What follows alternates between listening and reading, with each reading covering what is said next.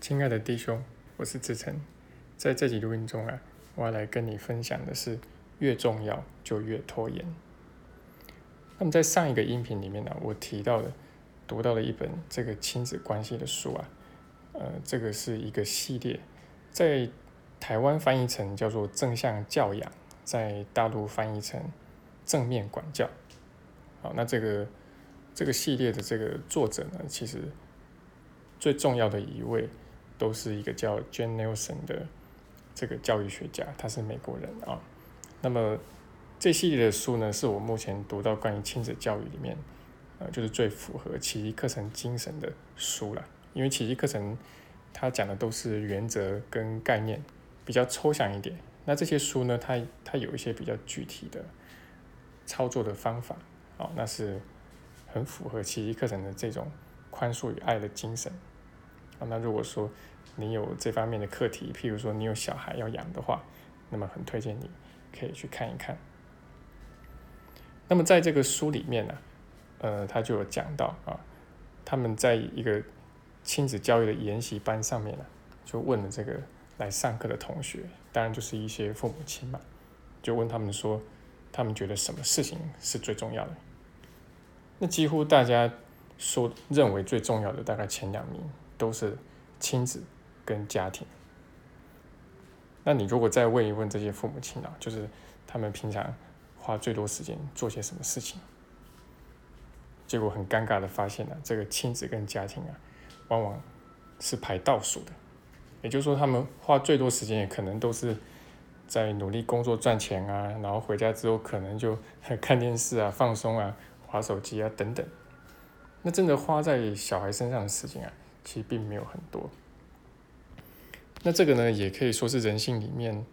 呃，很有意思的一部分就是越重要的事情，我们往往就越不去做，然后越重要的事情就越拖延。那甚至现在都有一个流行的说法，就是说某某某有拖延症，甚至认为每个人其实都有拖延症。那你如果把这个东西挪过来放在奇迹课程上面，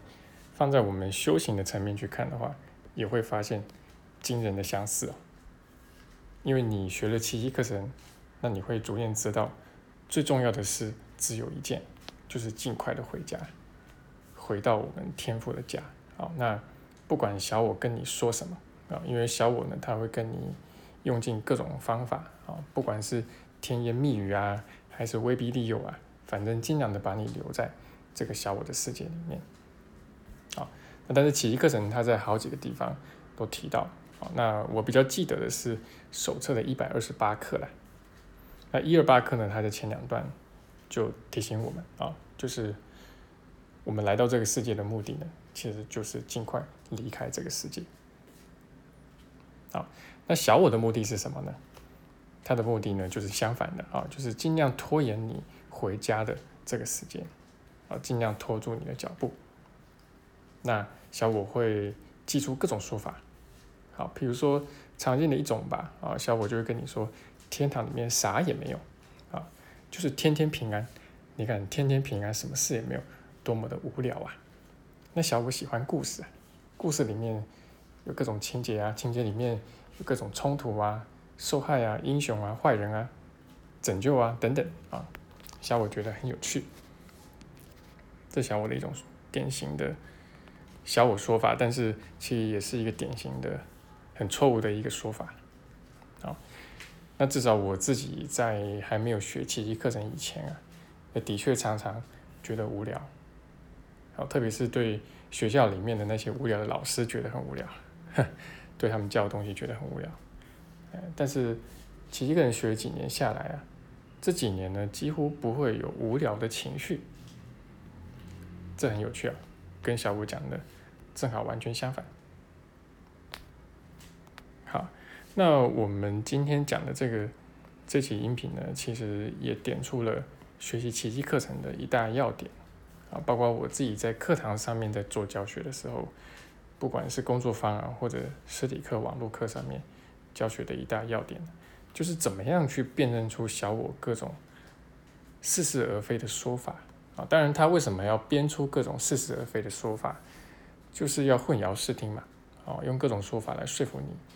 多留在这个世界几天吧。这里真的有一些有价值、有意义的东西，很值得你留下来多看一看。哦，你应该多把这些东西看一看，看够了再回去。不过当然了，小我他怎么样也觉得不够啊，所以这个说法呢，其实本身也有问题。啊，虽然说它表面上听起来好像很合理一样。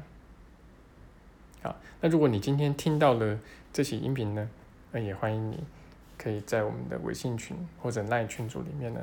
跟大家讨论看看啊，就是你曾经有觉察过怎么样小我跟你说三道四啊，讲一些似是而非的说法，然后呢，企图延缓你回家的脚步，或者是说。你内在有一些念头，你不太确定是不是小我的这些似是而非的说法，那么都很欢迎可以在我们群组里面一起来讨论。